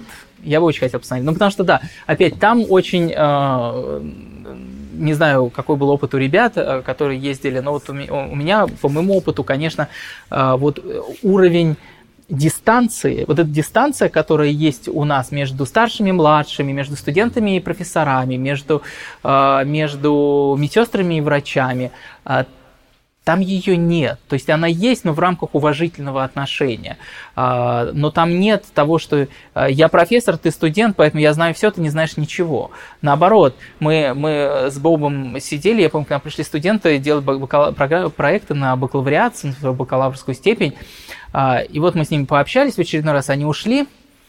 Мы сидим оба такие, и он мне говорит – они умные. Я говорю, да просто вообще, они не просто умные. Он говорит, у меня ощущение, что, говорит, я ничего не знаю просто уже. Я говорю, да, у меня тоже. Ну, то есть настолько... А, и, и опять, нет, нет такого, что, что студент приходит к тебе для того, чтобы сделать проект, и ты ему даешь этот проект и говоришь, ты делаешь то-то, то-то, то-то, то-то. А можно так, ты вот делай, я же тебе сказал, все, ты делай. Нет, это идет обсуждение. Это идет обсуждение студентов, рождаются какие-то идеи. Если эти идеи, ну, скажем, они нереализуемы, то мы объясняем, почему они нереализуемы, а, и они тем самым приобретают опыт и так далее. А иногда они находят потрясающе классные решения, о которых мы, например, не думали. То есть, а, а иначе зачем? Зачем этот процесс? То есть наша задача повысить их уровень академический или клинический, а, и при этом параллельно получить свежий взгляд на проблему, например, да, вот, поэтому вот это тоже еще, то есть если вы поедете туда, конечно, а, конечно, это отсутствие дистанции, тепло, э, конечно, опять, безусловно, есть люди разные, и есть люди, которые, и мои студенты мне рассказывали в Лондоне про одного профессора, хирурга, который э, позволял себе очень неполиткорректные расистские высказывания. А, в итоге его, правда, отстранили, но на это ушло какое-то время, он достаточно известный хирург, а, и он говорил, э, я вам приведу два примера. Один это когда, когда приходит студенты, он э, ведет обход, он что-то там показывает, и потом он Э, спрашивает парня, а парень э, сих, вы знаете, они носят большие такие тюрбаны, э, и он, соответственно, студент отвечает что-то, и он ему говорит, вот ты знаешь, вот сейчас ты так ответил, я бы сейчас вот это просто то, что у тебя на голове, тебе знаешь, куда запихнул? Вот так. Ну и второй комментарий был у него, я помню, по поводу девочки, которая опять он там что-то, они смотрят пациента, он задает вопрос, девочка отвечает, и он говорит, ну, наверное, только разрез глаз мешает тебе увидеть то, что этого пациента, она была азиатка. Вот. Ну, то есть такие люди там тоже есть, безусловно, они везде есть, но просто там, а, как только это становится известно и доходит до определенного уровня известности, эти люди перестают преподавать, потому что, извини, но если ты так относишься к студентам, что ты там делаешь, зачем тебе тогда заниматься преподавательской деятельностью или да, а вот, поэтому, если, конечно, вы едете туда, то в целом в большинстве ситуаций вы сталкиваетесь с тем, что люди очень доброжелательно к вам относятся и понимают, что вы чего-то не знаете и не умеете. Даже если вы должны это знать и уметь, они не скажут, э, не опустят вас вот просто там, не смешают с грязью, а они постараются сделать так, чтобы вы э, эти навыки приобрели. Вот. какие еще вопросы? Скажите, пожалуйста, когда-нибудь слышали про то, чтобы студенты из России а, может быть, в рамках какой-то программы или что-то еще, в клинику не для а, научной какой-то деятельности, а походить, посмотреть, как, как это называется, Shadowing, да-да-да. Смотрите, shadowing и observership, ну, одно и то же. Shadowing observership – это на самом деле а, э, это распространенная практика. А, проблема с Россией заключается в том, что в Великобритании а, Просто Великобритания исторически, она в этом направлении очень мало сотрудничала с Россией, поэтому такого мало. Но э, на самом деле здесь очень часто упирается в э, два момента. Первый момент – это финансовый момент. То есть я всегда говорю, вот своим студентам я говорю, ребята, то есть если вы хотите, если вы рассматриваете какой-то э, вариант, возможность поехать, э, поучиться клинически чему-то у коллег, а, и при этом у вас есть финансовая возможность обеспечивать себя на протяжении там, месяца, да, допустим. И я, я хочу сказать, что ну, даже если мы говорим о Лондоне, если мы не говорим о каком-то супервысоком уровне luxury, да, очень многие э, студенты из Москвы могут себе позволить поехать на месяц. Потому что можно, можно останов, там, остановиться в какой-нибудь в третьей зоне где-нибудь э, далеко от центра, э, в, ше, пошерить квартиру еще с кем-нибудь, с какими-нибудь местными ребятами, заплатить э, существенно меньшие деньги. Плюс в большинстве ситуаций, когда вы едете на шедуинг, э, ну, большинство клиник, они не требуют никаких денег за это. То есть здесь главное найти я бы сказал, что здесь главное найти людей, которые вас э, готовы взять. Но, безусловно, такие люди есть, и они ездят э, э, в разные страны. То есть это не обязательно Великобритания, это может быть, могут быть европейские страны. Я не знаю, вот Никита, наверное, скажет по поводу программы, по поводу того, что лично это можно сделать, да, то есть вы, допустим, вас интересует, я не знаю, вас интересует какая-то проблема, да, вас интересует э, какие-нибудь э, онкологические заболевания, допустим, а, и вы э, знаете, что есть какая-то группа, которая ими занимается, и какое-то какое-то клиническое подразделение, где очень много таких пациентов лежит, потому что, опять, это очень часто по статьям можно увидеть. То есть вы видите, что статьи приходят из какой-то группы. Большин... Это значит, ну, опять, нужно брать где-то этих пациентов. То есть обычно это клиническая группа с научной соединена воедино. И, возможно, человек, который возглавляет эту группу, он возглавляет ее и клинически, и научно, профессор. А, вы можете написать, вы всегда можете написать. И то, что, опять, я всем говорю, не стесняйтесь писать. То есть, э, э, если вы если вы, э, если вы не напишете, вы никогда не узнаете, возьмут вас или нет. А написать можно любому человеку, абсолютно. Люди очень отзывчивы в большинстве своем, есть исключения. Я писал Нобелевскому лауреату без проблем. Он ответил. Через два дня ответил, да, там, ну. То есть вы, э, если вам нужно, вы, э, главное, просто вежливо составить письмо, написать, что я такой-то, такой-то, меня очень интересует такая, я такая-то, такая-то, меня интересует такая-то тема, я очень хотел бы э, приехать и посмотреть, как вы работаете, перенять какой-то клинический опыт. А, в тот же Сент-Мэрис приезжают как бы студенты все-таки реже. Это обычно люди хотя бы, хотя бы на уровне вот уже ординатуры. То есть они обычно все-таки это люди, врачи, которые закончили университет. Вот. Плюс еще, что я могу точно порекомендовать, это в большинстве ассоциаций так. То есть есть вот профессиональные ассоциации международные, там Европейская ассоциация аллергологии клинической, Европейская академия аллергологии клинической иммунологии, или, например, СБГАН, да, э, гастроэнтерологии, а, эм, или дерматологии. А, и у них есть э, memberships, есть membership, junior memberships. Некоторые, а, ну вот, например, наша аллергологическая ассоциация, она разрешает студентам э, стать junior member. То есть, если вы становитесь junior member, вы можете подавать на fellowship. Вот, например, один из вариантов. То есть, вы можете подать на fellowship, если вы его получаете, вы едете на fellowship и Uh, то есть я знаю, я вот знаю несколько людей, которые ездили на fellowship. Правда, одна из них, она, по-моему, уже тогда врачом была, ну тоже молодым врачом. Вот. Но есть и студенты, которые ездили. То есть вот, вот это очень такой реальный вариант. То есть вы смотрите, какие правила в э, association или society международной по вашей тематике, которая вас интересует, и смотрите, какие правила для junior members, какие вот, там, какие у них fellowships, какие у них есть программы и так далее. Вот. Это очень хороший вариант всегда. У нас есть нетворк, когда придет можно написать. Но желательно, конечно, писать, может быть, самого, если тебя кто-то представит. Да, да, да, конечно. Можно это сделать. Главное, чтобы было Да. Ну да, есть, есть, есть разные варианты фандинга. Опять, просто какие-то из них, они сопряжены с тем, что вам нужно вернуться в Россию потом. Какие-то из них, они, может быть, на какой-то маленький промежуток времени. Я знаю, например, энное число людей, а, ну, по крайней мере, я думаю, человек 6, э, я знаю лично, встречал и общался с ними, кто-то из них мои хорошие знакомые, которые поехали, например, делать магистратуру, но это вот академический путь, это не клинический, это они поехали делать магистратуру а, по а, Chivning Scholarship, да, то есть они выиграли стипендию Чивнинга, поехали на год в хороший университет, сделали, э, я знаю по, по медицине и около медицинским тематикам двух, например, человек. А, одна сделала по public health, в Империле у нас, кстати, вот, и мне кажется, что это очень, вот если вы берете, если вы выбираете какие-то области, которые связаны с медициной, но не клинической, то я бы точно э, выбирал программы по эпидемиологии, public health, э, global health или э, evidence-based medicine. Потому что с этими навыками вы не пропадете нигде, вас с удовольствием возьмут в, в разных странах. Вот такие об, общие навыки, которые везде будут полезны. Вот. А что касается, э, да, и вот что касается чивнинга, э, ребята, которые выигрывали scholarship, они приезжали, проводили год Великобритании, обучаясь в хороших университетах, получали магистрские степени.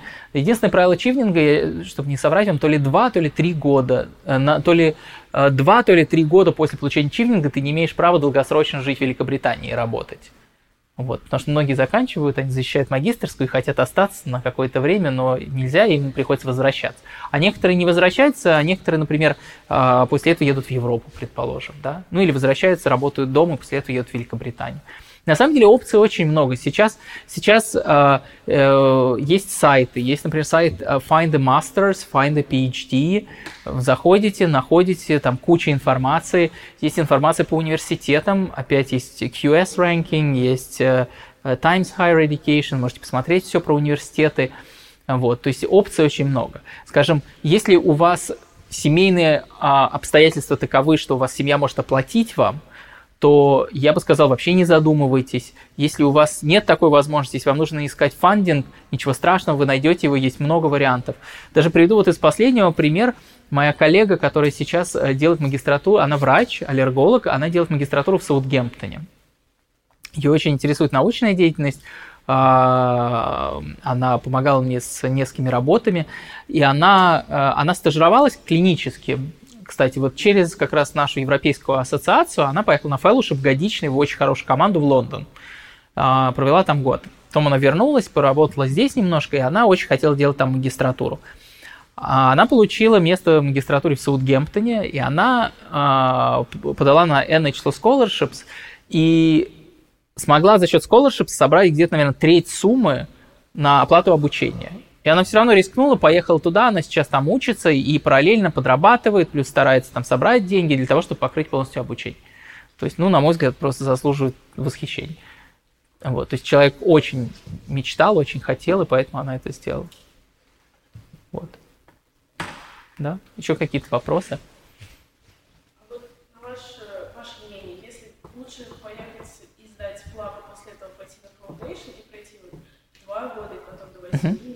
Специалистом. Или лучше закончить резидентуру в России и сдать, например, ну, э, экзамен по... Плап. Все равно плап, все равно плап. Все равно плап нужно сдавать. А, э, я бы прошел ординатуру в России и, и сдал. Э, но опять, если хотите, пожалуйста, я могу вас соединить с Андреем Гребенко. Я уверен, он вам расскажет. Он чудесный парень, как все расскажет, вам поделится. Я думаю, что если он услышит, что есть кто-то из студентов, кто хочет последовать за ним. Ну, он еще не, он еще не там, вот, он, он мне говорит, я еще когда сдам этот экзамен, ты что, я его не сдам, он такой сложный. Но у меня нет сомнений, что он его сдаст, конечно, но вот, да, я, конечно, с удовольствием вас соединю с ним. И... Мне кажется, что касается нашей ординатуры, я просто не зачту, потому что нет, как мой ван Ну, а... Этих лет нет, но два года ординатуры, три года, а тут два года как минимум после.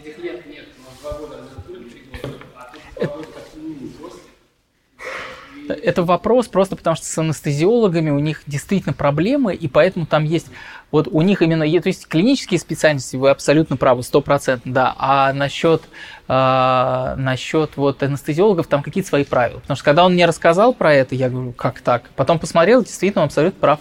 Там у них есть исключения. У них есть, э, это называется, по-моему, э, что-то там accepted, bodies или International Medical, International Medical Graduates, э, которые получили postgraduate education или postgraduate certificates в каких-то approved bodies. Вот одно из них это Европейское анестезиологическое общество, да. Вот. Да. Еще есть пару вопросов. А, есть ли вариант а, только с а, дипломом как бы, специалиста здесь доучиться в университете, чтобы потом пройти, соответственно, клинический путь с FY1 и так далее? Вот, можно ли засчитать как бы, ну, несколько семестров, ну, в Германии, например? Угу. Да, в Германии у них система, вы абсолютно правы, да, они доздают, да, да, да, да, да. Вот, есть ли здесь что-нибудь? Я думаю, что, ну, опять я говорю, что GMC сейчас меняет очень многие положения. А у них есть, э, э, у них есть helpline GMC, с которой вы связываетесь. Вы заходите на сайт GMC, у них там есть прям вот опция связаться со специалистом. Вы звоните им, для того, чтобы не зариться через Skype. Вот. Вот, на телефон звоните им и общайтесь, они вам ответят на все вопросы. То есть вы им просто, понимаете, вы даже когда заходите, обратите внимание, когда вы заходите на сайт GMC, у вас там есть, вы выбираете тип registration, на который вы подаете, да, и дальше у вас есть там опции. То есть выберите, из какой страны вы выбираете, где вы получили диплом и так далее. Вот. А, но иногда бывает ситуация, у них есть даже complex case department, где, э, где у них рассматриваются какие-то выходящие за рамки здравого смысла э, э, заявки, поэтому вот на самый простой позвоните. То есть вы им звоните и говорите, вот я там такой-то, такой-то, я учусь там-то, там-то, у меня такая-то ситуация. Вот мне предстоит, для того, чтобы получить информацию из первых рук, то есть от них. Потому что там всегда, там бывает очень много нюансов. Там очень много нюансов. У меня, а, вот я упоминал своего профессора несколько раз сегодня, он э, сейчас а, вышел на пенсию, и а, он, поскольку летает между Великобританией и Южной Африкой, они там много времени проводят с женой, и ему нужно было сейчас пройти, я забыл, как это называется, ну, в общем, ему нужно было показать, что он еще uh, fit, fit to practice и с точки зрения именно навыков там и так далее. И у него независимый assessment одним из его коллег. Uh, ну, то есть абсолютный нонсенс. Человек, один из ведущих педиатров Великобритании, но вот так вот он для того, чтобы to tick the box, как бы, да, есть правила, да, он должен это проходить. Вот, и, э, и Э, там, не знаю, галочку не в том месте поставили, с ним связывались, а почему галочку не в том месте поставили, а может быть они подделали документы там, и так далее. То есть человек вот абсолютно такого, он, ну, то есть у нас бы он вообще ничего не проходил, точно совершенно, да, то есть представьте себе кто-нибудь из наших профессоров, чтобы проходить, нет, а, там очень-очень, там GMC, они эм, очень э, своеобразная организация, вот, они молодцы, что они, конечно, пекутся о безопасности пациентов, но параллельно с этим они очень усложняют жизнь врачам, очень. Сейчас было большое, большое судебное разбирательство с GMC, а, девочка, педиатр, она на, а, во время дежурства, а, у нее умер ребенок. Она, она трейни, я не помню какого года, и ребенок умер, потому что ему не оказали тот уровень квалифицированной помощи, который нужно было оказать, но она его не могла оказать, потому что она еще не настолько квалифицирована. А, врач-консалтант, который а, был ответственным на дежурстве, он занимался 20 другими вещами, потому что там, естественно, было огромное количество пациентов, и, вероятнее всего, если бы он занялся этим пациентом вовремя, то он бы выжил. А, было разбирательство локальное, разбирала группа экспертов, и девочку отправили на а, повышение квалификации в этой области, потому что всем понятно, что она не несет прямой ответственности, потому что это случай уровня консалтанта был. А, родители подали в суд, в итоге это пришло в GMC, GMC ее убрало из реестра, ну то есть они у нее отобрали лицензию. После чего поднялась буря в медицинском мире, а, пошло судебное разбирательство, подали в суд, соответственно, медицинское сообщество подало в суд на GMC, и GMC проиграла. Ну, там не было шансов у них на самом деле выиграть, а, вот, и, э, да, но это очень долгая история такая, и просто это говорит о том, что GMC это независимый орган, они, они принимают решения по своим каким-то им понятным мотивам, вот. И поэтому лучше перестраховаться всегда. Вот. Но не удивляйтесь, если они вам скажут, потому что у меня был такой случай, я им звонил и говорю, вот меня интересует информация такой. Говорит, ну вы знаете, скорее всего это так, но мы не можем гарантировать, что к тому моменту, когда вы будете подавать, это будет так, потому что вы же понимаете, что вот там есть вот такой нюанс, но его можно рассматривать с этой стороны. Надеюсь, uh, I hope it was very helpful, right? Очень, да, то есть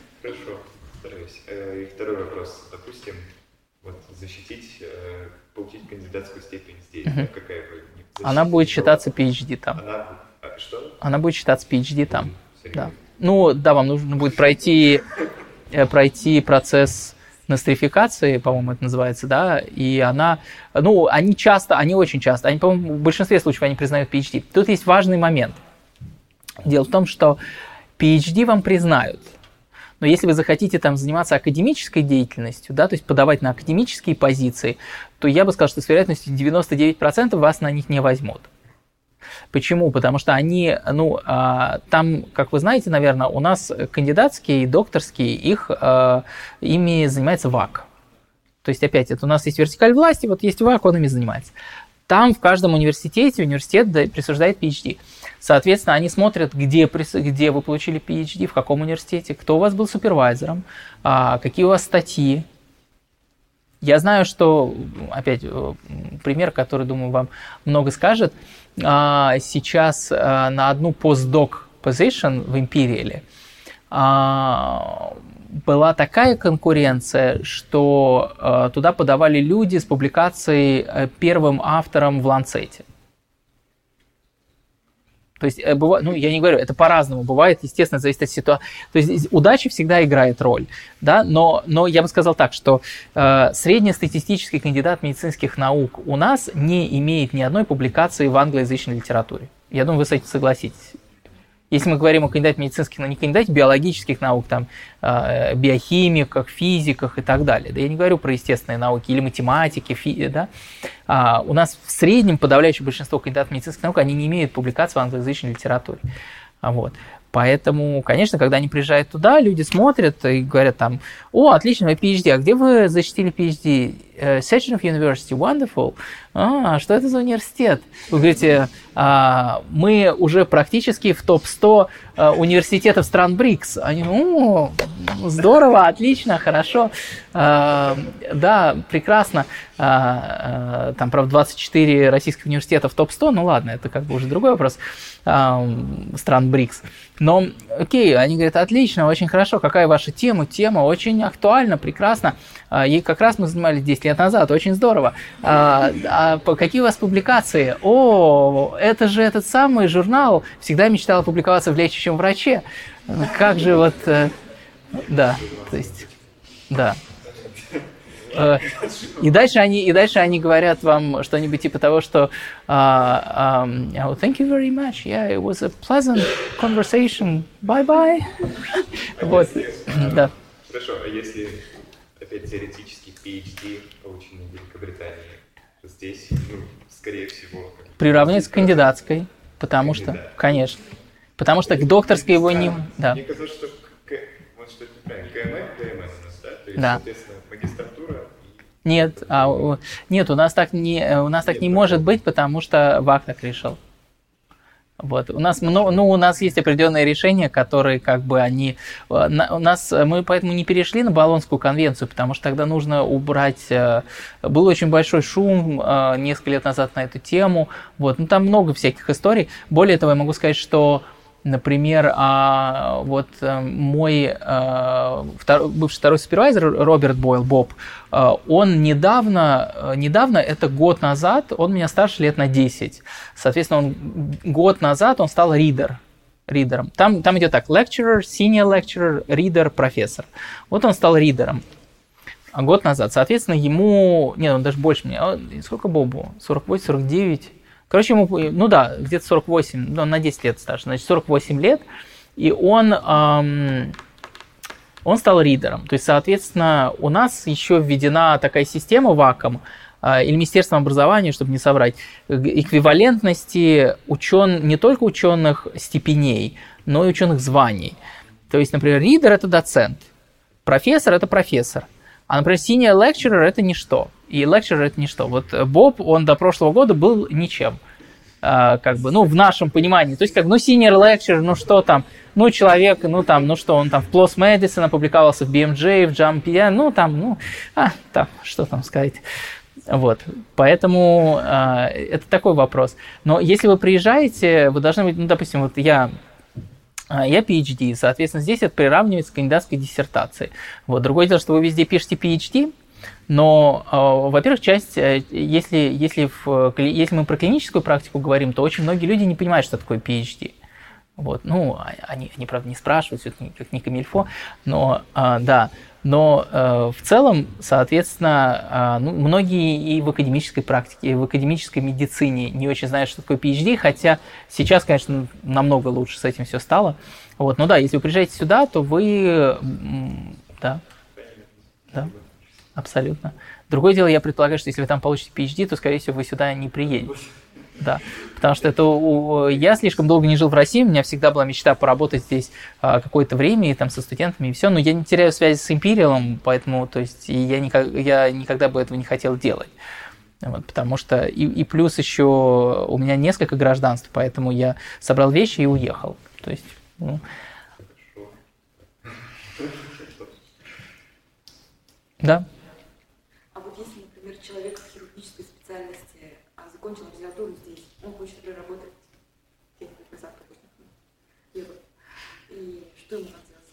То же самое. Сдавать ПЛАБ, проходить специализацию по хирургии там. Более а. того, если вы хотите проходить специализацию, э, если вы здесь э, прошли subspecialty, то есть, допустим, вы стали, не знаю, нейрохирургом, то, ну, я не очень, я не могу, я не эксперт в хирургии, но то, что я знаю своих друзей э, на Западе, то э, вы, будучи э, subspecialist здесь, вы едете туда, сдаете ПЛАП, и после этого вы начинаете путь в хирургии с нуля. Ну, то есть вы работаете с нуля или что? Ну, то есть вы начинаете всю специализацию вот отсюда, с вот отсюда. После, ну, как бы после F2.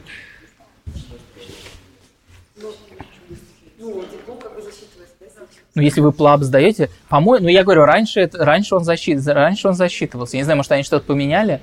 Опять, вы можете им позвонить и спросить, э, как э, вы э, заходите на наш сайт GMC, звоните в э, их службу, э, вопрос-ответ, и говорите, Сеченовский университет засчитывается или нет, они им скажут. Вот. Да, все, закрываемся. Последний вопрос, завершающий. Если, если суммировать, да. на ваш взгляд, что бы вы, что вы сказали о России, Британии, студентам, которые хотят поехать, я не знаю как, зачем это опыт Удачи. Да, не, ну просто на самом деле, а, если вы это сделаете, это будет фантастический опыт, который очень вас обогатит. Вы обретете кучу, э, ну то есть это просто это, это другой мир, это совершенно это другая атмосфера, это другие ощущения. Вот. Это сложный путь, он очень долгий, он состоит из э, бесконечных падений и подъемов.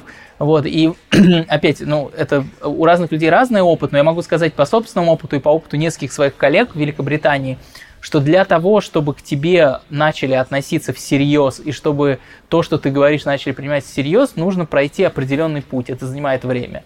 На это уходит время. То есть а, Э, чтобы к тебе относились как к эксперту, чтобы к твоим словам относились с уважением, чтобы э, к тебе прислушивались, на это уходит время, к сожалению. То есть э, я бы пожелал точно терпения, 100%. Это вообще самое главное. Между прочим, в Израиль, когда вы приезжаете, первое слово, которое местные всегда говорят, что первое слово, которое ты должен выучить на иврите, это савланут, то есть терпение.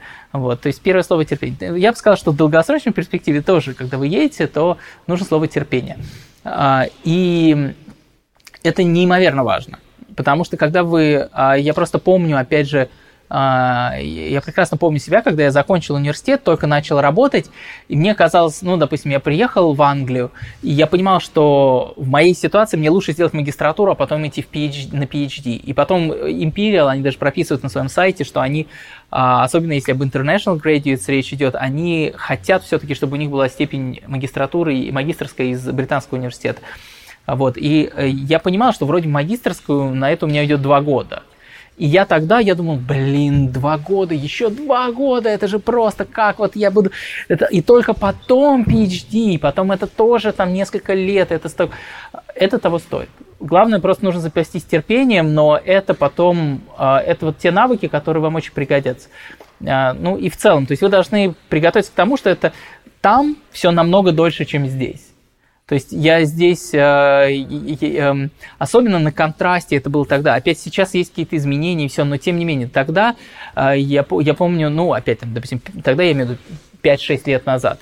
5-6 лет назад я общаюсь со своим коллегой, который возглавляет отделение в крупной больнице в Лондоне, а, которому там 55 лет, его назначили 5 лет назад, он топовый эксперт и все. Потом я приезжаю в Москву, мне говорят, а, ты знаешь, там, Ваню назначили зав. отделения, там, 28 лет.